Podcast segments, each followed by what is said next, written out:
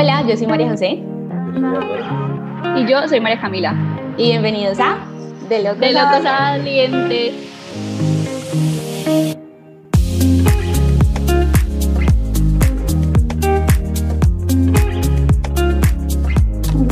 Bueno, hoy estamos súper felices porque tenemos a nuestra primera invitada del podcast, una persona súper especial para nosotros. Ella no es nada más y nada menos que Alicia Correa Varela. Entonces vamos a comenzar presentándola. Alicia es una emprendedora caleña de 24 años que estudió business en la Universidad de Miami y se atrevió a cumplir sus sueños haciendo lo que más ama en la vida, que es cocinar.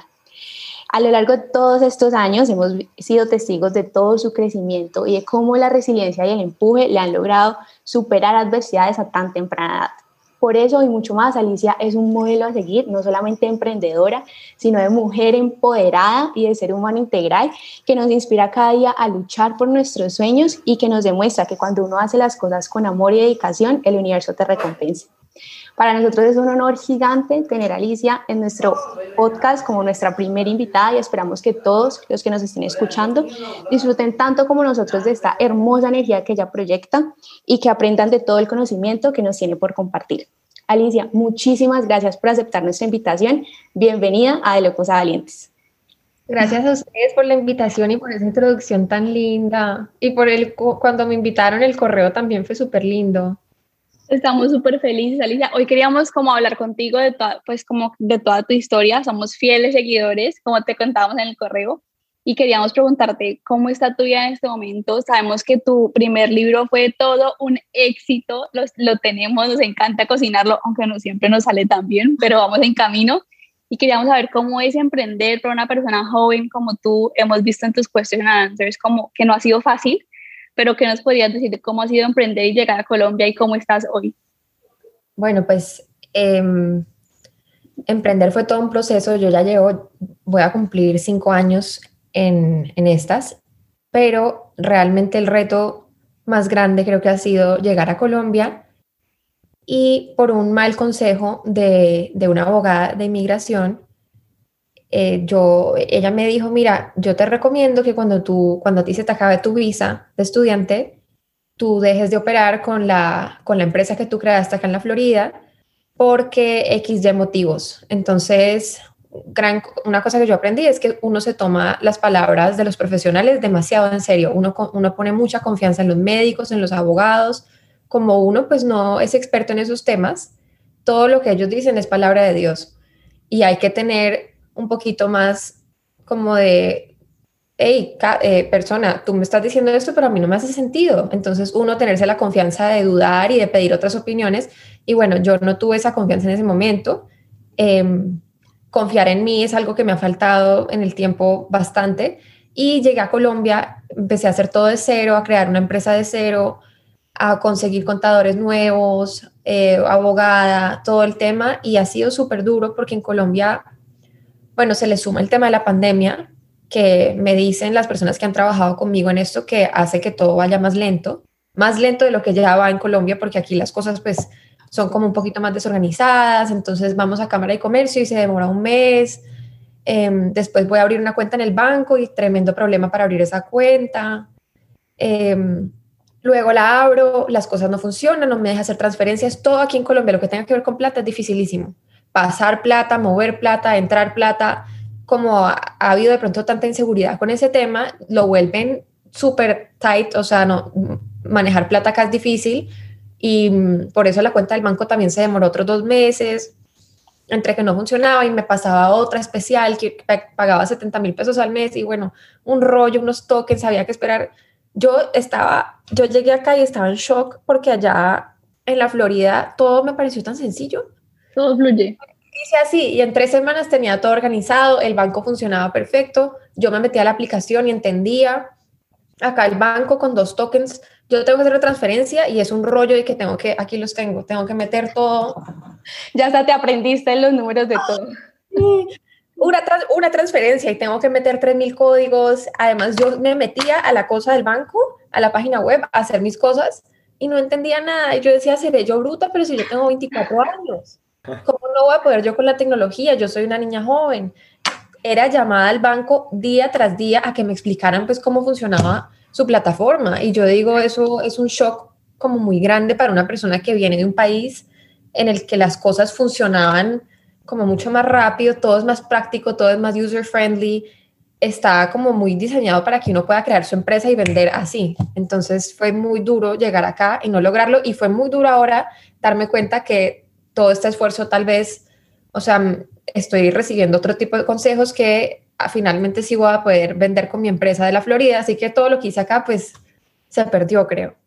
es duro, por ejemplo, siendo joven, eh, entrar a todo, o sea, ¿crees que el factor ser joven, tener 23 años y digamos, no sé, me pongo en tus zapatos y como tener que dar órdenes y decirle a alguien como, vea, por favor, hágame esto, y uno sintiéndose como tan chiquito y con tantas dudas en el mundo, afecta como ese camino, ¿qué le consejo le darías a alguien que está empezando a emprender y que siente ese miedo de tengo que dar órdenes, tengo que escuchar consejos, tengo que confiar en mí, ¿cómo hago? Uy, la verdad, sí es súper duro. Primero porque uno mismo, es lo que dices, uno mismo a veces como porque está tan recién salidito de la universidad, uno dice, uy, yo, no sé nada, mejor me cuido. Entonces al principio todo se le preguntaba a mi papá, todo, o sea, todo era una angustia y todavía me da cualquier decisión que yo vaya a tomar, está la sensación de, uy, yo todavía no, no tengo como la madurez para tomar esta decisión y siempre estoy buscando que alguien la tome por mí. Y más siempre busco a mi papá y él poco a poco como que dejó de tomar las decisiones por mí y eso ha sido súper duro. Entonces ya aprender a confiar. En ya no me dice qué hacer, sino que me dice, ah, bueno, bueno, gorda, sí, chévere, chévere, chévere. Yo, pero, pero, ¿y entonces? papá, ayúdame. No, pero sí o no, papi, ¿qué te parece? ¿Sí o no? Y él ya no me puede decir y a veces también me he dado cuenta que él ya ni sabe, este es mi tema. Este, yo soy la profesional en este tema, yo soy la que llevo cuatro años, él no sabe de redes, él no sabe, entonces me he tenido que dar cuenta de eso, también es difícil porque pues lo que me pasó, por ejemplo, como yo siendo tan joven, creo que todo el mundo sabe más que yo, entonces el consejo, y me pasó con la abogada, el consejo que yo daría a las personas es que confíen un poquito más en su criterio, que uno por ser joven no es bruto. Eh, uno siendo joven, yo creo que estaba yo mucho más preparada de lo que pensaba para muchas cosas. Y en la parte de de pronto dar, decirle a alguien qué hacer, lo que he aprendido es que, bueno, por lo menos acá en Colombia, que eso también ha sido como un choque cultural, porque acá las personas trabajan a otro ritmo, es con otra actitud, y he notado que la actitud más bien es vamos a ver cuánto tiempo podemos amagar hasta que Alicia se dé cuenta que no hemos hecho esto. Entonces, es como que así, la, y yo digo, ya me he dado cuenta, entonces tengo que estar encima, semana tras semana, hiciste tal cosa, hey, me mandaste tal de tal mes, hey, terminaste tal cosa en la página web, siempre es encima, encima, encima, hey, me mandaron al fin esos papeles. Mm, y una cosa que vi y lo vi en Instagram y también lo daría como consejo porque me ha dado buenos resultados, es que vi una vez una mujer que decía, era un, como un videito y decía, estoy cambiando, cambiando mi estilo de emails para que sea igual al de mis compañeros hombres. Entonces, en vez de hola, exclamación, ¿cómo estás? ¿Será que me puedes mandar esto? Entonces decía, hola, coma. Algo mucho eh, muy serio. espero que me mandes esto a las 5 pm. Gracias, tal. Hay que corregir. Punto. Punto. Rayita Fernanda. Entonces yo empecé a escribir así y y sí. Funciona. ¿Sí? ¿Has obtenido resultados? He tenido resultados. Ser más radical. No ahora ahora te dicen señora Alicia. Señora Alicia, es una orden. un poquito más, no, es como de formal, firme y, y, yo no soy ninguna mariposa aquí, pues que me, que me van a cuentear todo el día. Yo soy una cliente más importante que los demás y me tienen que responder. Entonces, no, estoy tratando, pues, vamos, vamos a ver. ¿Y cómo va? El correo te ha servido, pero ahora que pues vamos a ver tu libro, nos morimos por probar todo. Lo vas a poder vender. Super, primera, cuando, cuando dijiste que había una niña que había podido comprar el libro, yo dije, ay, ojalá yo hubiera podido ser esa persona. Ay, una niña se me, escapó alguien.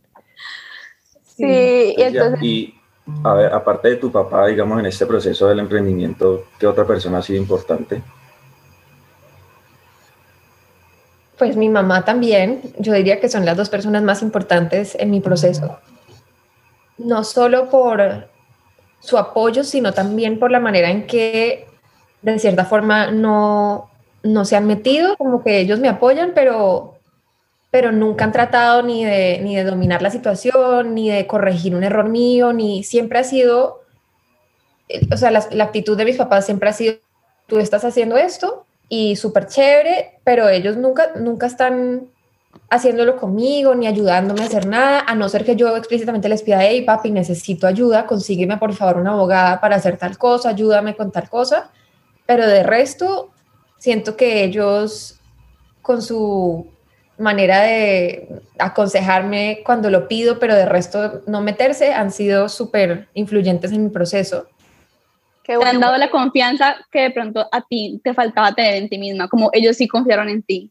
Yo creo que sí, porque al dejarme sola, esa es una, o sea, están mostrándome que, que sí confían, que ellos no tienen ninguna preocupación de que yo no vaya a ser capaz. Tienes toda la razón, no lo había mirado así, pero esa es su manera de de pronto decir eso y ha sido muy bueno para mí porque hacer, tener que como que guerrearle a todo este camino y crear pues un posicionamiento con mi marca y hacer un nombre y, y tener éxito y lograr todo eso sin la ayuda de ellos, que me han podido ayudar, yo sé que lo han podido hacer como en otros momentos he visto otros padres hacerlo, eh, ha, sido ha sido muy importante para mí en, en, de muchas formas. Es, es, demasiado valioso uno sentir que uno lo logró.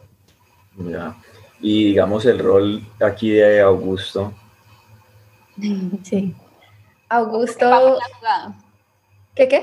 Como qué papel ha jugado en, en todo este proceso. Ok, Augusto es con el que discuto a día a día, o sea, ya casi que no hablo con nadie más de, de mis cosas ni de mi negocio. Eso es algo que aprendí de, y luego lo hablamos. Eh, Augusto sí es la persona con la que hablo eh, más que todo todos los días y le cuento como mis frustraciones, le digo, ay, le dije a estas personas otra vez que, que, que hubo esto y no me lo han entregado. Y él me dice, sí, sí, sí, tienes que, ta, ta, ta, ta. Él, él me aconseja, le, a él le, le, tiro mis ideas, como él es de mi edad, él entiende las redes, entonces le digo, quiero hacer esto así, quiero que este libro tenga este menú para la semana, y él me dice, mmm, me parece que deberías hacer, deberías guardar más contenido para otros libros, no deberías hacer uno tan grande, él siempre me da sus consejos, sus ideas para las rifas, los giveaways, pero sí, él es la persona con la que hablo pues todos los días de lo que estoy haciendo y también es la persona a la que más le cuento lo que me da miedo eh, y a la que le lloro, pues. Le, entonces yo con el primer libro yo le decía, ay, yo por la noche era best case scenario, se vendían 700 libros, era como que lo que pensábamos él y yo. Y entonces yo le decía en, en las noches y le decía, ¿será, ¿qué tal que se vendan? ¿Qué tal que se vendan 100? Y yo, yo y, él me decía, bueno, pues lo que se venda se vende. Se vende. Eh, pero tenía, ha sido muy chévere pues vivirlo con él y siendo una persona tan cercana como a mi momento de vida también. Y no fueron 700, fueron muchos más. Fue un éxito total. Me alegro mucho porque él entonces se está apoyando también desde una manera crítica, te ayuda de una forma en la que quizás otras personas no te pueden ayudar. Entonces nos alegra mucho escuchar eso, que ha sido como también tu ancla, tu polo a tierra. Y queríamos preguntarte también, los seguidores qué papel tienen en tu vida, okay. y en, tanto laboral como personal. Wow, los seguidores se han convertido en una parte demasiado importante de mi vida.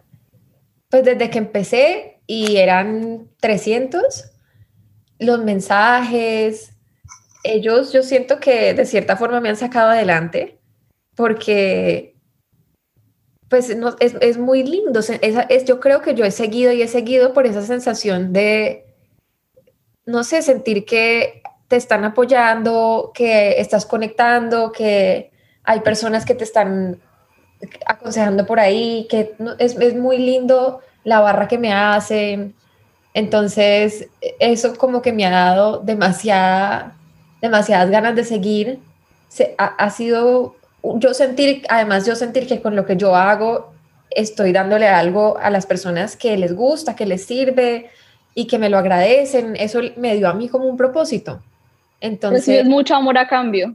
Y, y eso, eso me llenó a mí como de motivación, me dio un propósito, me siento, la palabra en inglés es fulfilled, no sé en uh -huh. inglés. Sí, sí, yo pues, sí. Entonces, eso, eso es por ellos, que yo, que yo tengo ese sentimiento. Entonces, me parece que son, pues, lo son todo. Em, y últimamente han llegado a jugar un papel súper interesante que, que antes no lo era tanto. Ahora yo como que les pregunto cosas que yo no sé. Y Dios mío, los consejos que me han dado. Tengo un archivo en el teléfono, en las fotos, que le tomo pantallazo y se llama Consejos Seguidores. Y son todas las cosas que me han dicho que yo digo, ja, esta, esta persona tiene razón. Y yo después voy donde el abogado y le digo, hmm, mira, me dijeron, yo, me hago la, la serie, le dije, te di un segundo, una segunda opinión y me dijeron, y en verdad me la dijo un seguidor, pero tienen razón, al final. Es muy, muy chévere tener una red de tantas personas que tienen tantas experiencias diferentes y muchas que ya han ido donde yo estoy, han vuelto tres mil veces, entonces tienen demasiada cancha y poder contar con ellos para que me ayuden a mí en mi proceso que está, pues apenas llevo cinco años, pero todavía siento que está apenas empezando, entonces eso ha sido muy, muy valioso. y además que tienes, tienes una, un, un, un, nicho muy grande por el tipo de, de, pues, de contenido que ofreces, o sea, la cocina le gusta a los niños, a los adultos, a las señoras, entonces ahí tiene una variedad muy grande de opiniones que de pronto uno en, en la vida real no tiene la, la, oportunidad de conocer un espectro tan grande de gente. De acuerdo. y yo creo que también, ajá, súper importante que no solo creas como seguidores, sino es una comunidad de la que aprendes y que también aprendemos de ti. Entonces eso me parece súper importante. Y también te queríamos preguntar, ¿de pronto has sentido o has recibido hate o cómo manejas eso? ¿O, o has sido súper afortunada y solo amor? No, a veces sí recibo, pero, o sea, siento que por, lo por los temas que yo trabajo, de pronto no es tan fuerte como el que recibiría una persona que, no sé, trabaja otros temas, crea otro tipo de contenido. Afortunadamente, pues nadie tiene mucho problema con la comida, con que a veces que yo he notado con que yo no conteste, digamos, ahí he recibido algunos comentarios hartos y, y, yo ya he aprendido como a contestar con calma, a entender el punto de vista de esa persona, cómo se siente y a entender que esa persona en ese momento no está pudiendo ver mi posición, no se está poniendo en mi lugar y, y no está viendo que tal vez yo recibo, pues no sé cuántos mensajes al día, pero para mí es inmanejable el tema de los mensajes. Es inmanejable, entonces yo pues he puesto un correo y del correo estoy mucho más pendiente. De hecho, a ustedes les contesté por el correo. Sí, Exacto, súper rápido. Sí, al correo contesto por ahí el 95% de lo que me mandan. Sea propuestas, sea te quiero mandar un producto, sea preguntas hay momentos en los que estoy más ocupada que otros. También yo pienso que a veces la gente, no sé qué se imagina, que yo, como yo me dedico a esto, ¿será que piensan que yo hago el almuerzo y me acuesto a mirar el techo? Okay, no. Les falta como la visión de lo que es la gente cree que, maneja, que trabajar en redes es como, no, ya, yo me siento en mi camita, respondo parte de mensajes por el teléfono y ya, y tú tienes una empresa. Sí, y yo, y yo, o sea, todo el día se, va cocinando, limpiando, y si no es, pongo lo que yo llamo trabajo de oficina, que es en el computador. Entonces, es, y además yo tengo mi vida, entonces además de mi trabajo que ocupa bastante tiempo y me deja muy cansada estar de pie, em, tengo mi vida, tengo mi familia, tengo mis propios mensajes de WhatsApp de mi familia, de mi hermana, de mi novio, de mis amigas, entonces son más mensajes de los que tengo que estar pendiente y obviamente yo voy a dar prioridad a las personas que están, a mi familia, a mi novio. Es muy difícil estar entonces pendiente de todos los mensajes directos y, y quisiera poder estar ahí para las personas, especialmente cuando se trata de algo de servicio al cliente. Y ahí yo sí digo, ah, qué mal que, que yo no atendí a esa persona por mensaje directo, pero en algún momento contrataré a alguien para que me ayude. Por ahora he tratado de aclarar que todos esos temas son por correo y, y ya. Eso ha sido el hate. Otra, vez puse un meme de un, del ciclismo que no le gustó a nadie y ahí sí me llovieron unos comentarios. Era, algo así como when it's summertime and all the annoying creatures start to come out again. Perdón si alguien es ciclista y salía un ciclista, un mosquito. y, y yo puse eso porque a mí me costaba mucho trabajo que los ciclistas en Miami se tomaran la vía. Pero yo no tengo nada en contra de los ciclistas. Mi papá es un súper ciclista obsesivo y yo nunca le haría daño a un ciclista, pero esa vez me acuerdo que me llovió hate. No, pero en realidad tienes, o sea, a mí me sorprendió, contestas súper rápido y tienes, me parece a mí que tienes un servicio súper bien implementado. Hay influencers con una empresa más pequeña que la tuya y no contestan jamás en la vida por ningún medio. También es entender que, que, que tú, o sea, que ser tu propio jefe no implica, o sea, implica mucho sacrificio porque como tú decías, tienes que manejar tu tiempo y darle prioridad a todo. Y a veces no, la gente que trabaja en una oficina se va de la empresa, cierra la puerta y adiós. Tú, tú no tienes ese límite y tienes igual que mantenerte sana, cuerda, porque si no... Sí, también descanso, eso sí, es también llega una cierta hora en la que yo digo, hey, ya tienes que echarte a ver series porque ya te duele la espalda. Pero, o sea, en esa parte del manejo de las redes, solo eres tú, no, no tienes una compañía o... Solo soy yo. Me ha gustado hacerlo así porque me parece que al estar solita, sí, puede que a veces se pierdan unas cosas, como que de pronto no le llego a todos los mensajes, no le llego, no le llego ni al 30%, yo creo. Eh, y también yo pienso que las personas que tienen a alguien trabajando en redes también pues eh, son más consistentes con su contenido, pero a mí me gusta el hecho de que yo de pronto deje de publicar una semana porque no pude más con la vida esa semana, no me dio el tiempo, no me dio el cansancio o, o estoy pues algo me pasa, me hace como más humana, entonces yo no he querido perder como el control de las redes mías porque me parece que el que sea tan humano todo es parte como de, lo que me ayuda a conectar tanto con las personas que me siguen, que no se sienta tanto como un negocio, como que lo estamos manejando con estrategias de marketing y tengo una persona aquí subiendo contenido cada, cada día y que después para las ocasiones especiales tenemos una persona trabajando eso, que así es, cuando son negocios así tienen un calendario, entonces yo no, nunca he tocado el tema del calendario, es como me vaya fluyendo y me parece que se siente chévere así. Qué chévere porque siento que eso también te ha ayudado a crecer orgánicamente, a que la gente que te sigue realmente te sigue por quién eres y por el contenido de valor que das.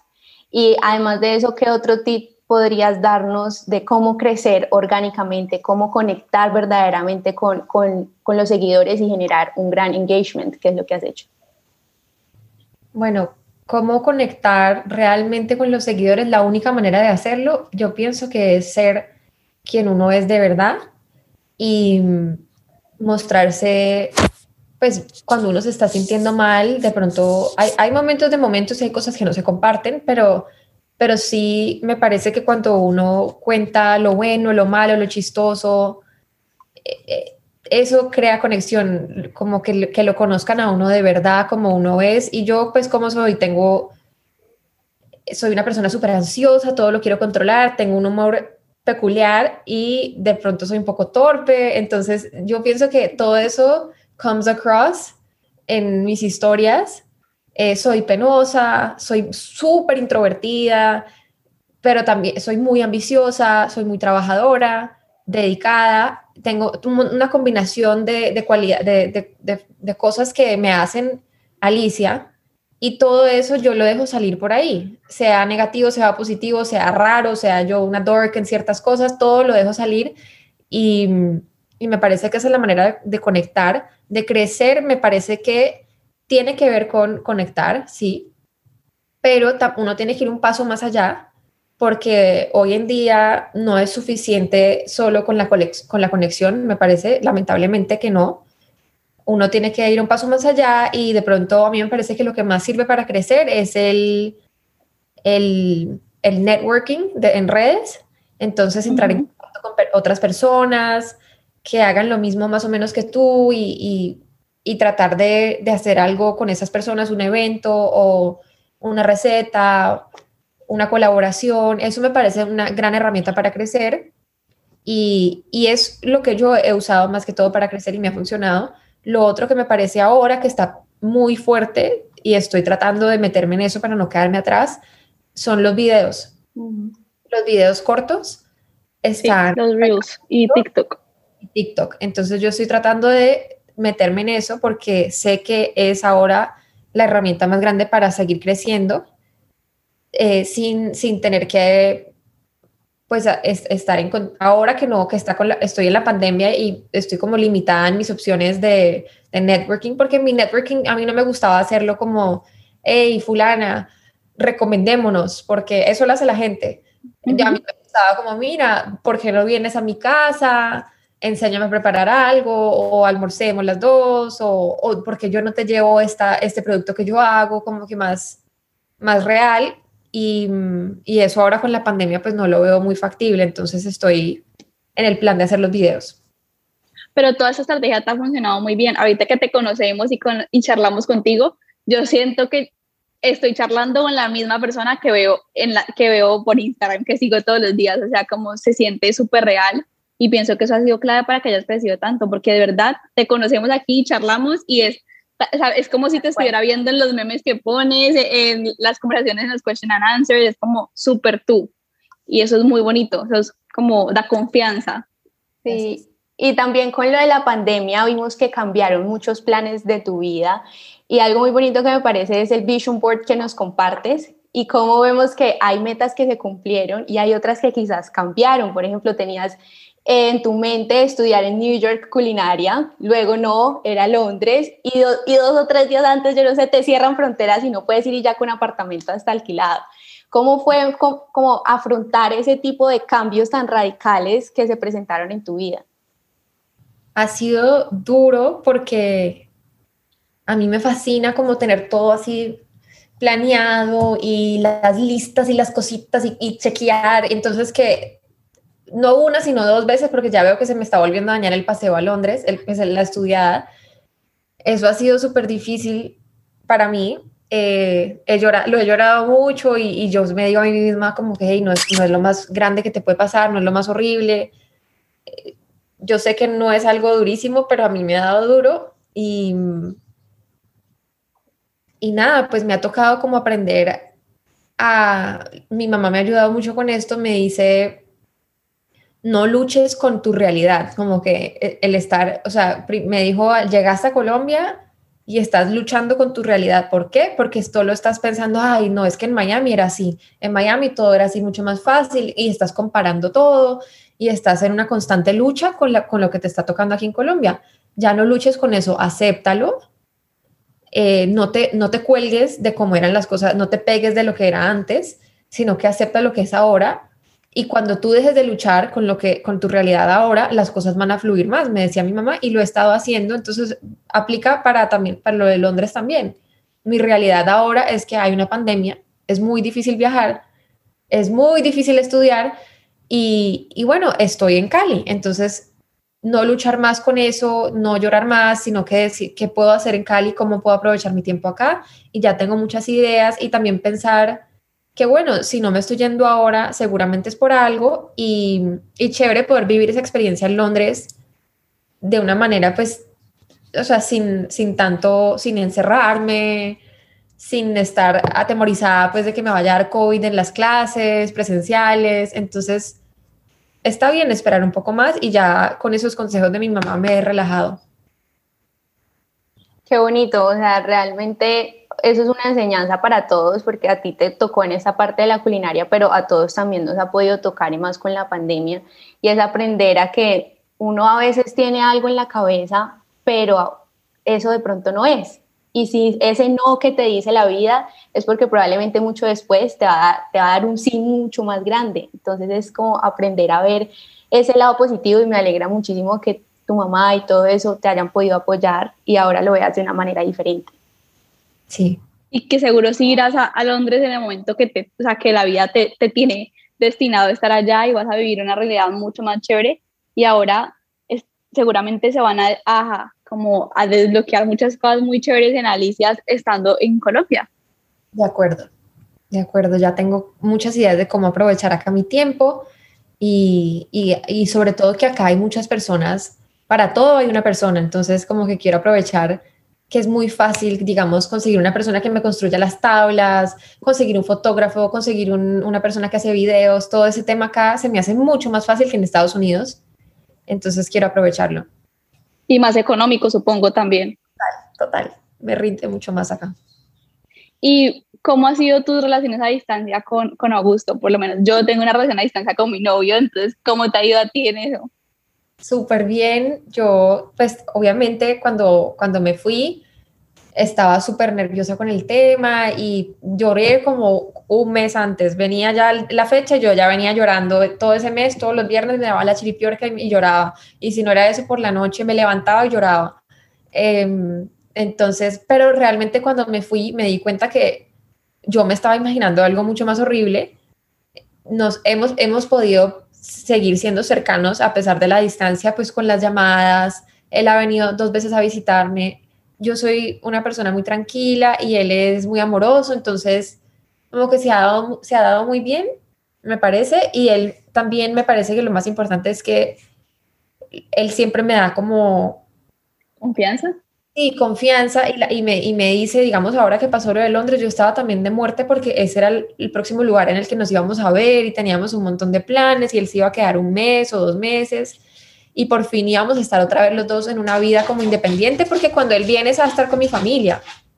Entonces tenía como esa ilusión y cuando no se dio, pues me, me volví a sentir súper triste y él siempre me da como, me dice, mira, no te pongas triste que sea Londres o, no sea Londres, si no se da eso, igual nos vamos a ver, yo igual voy a ir.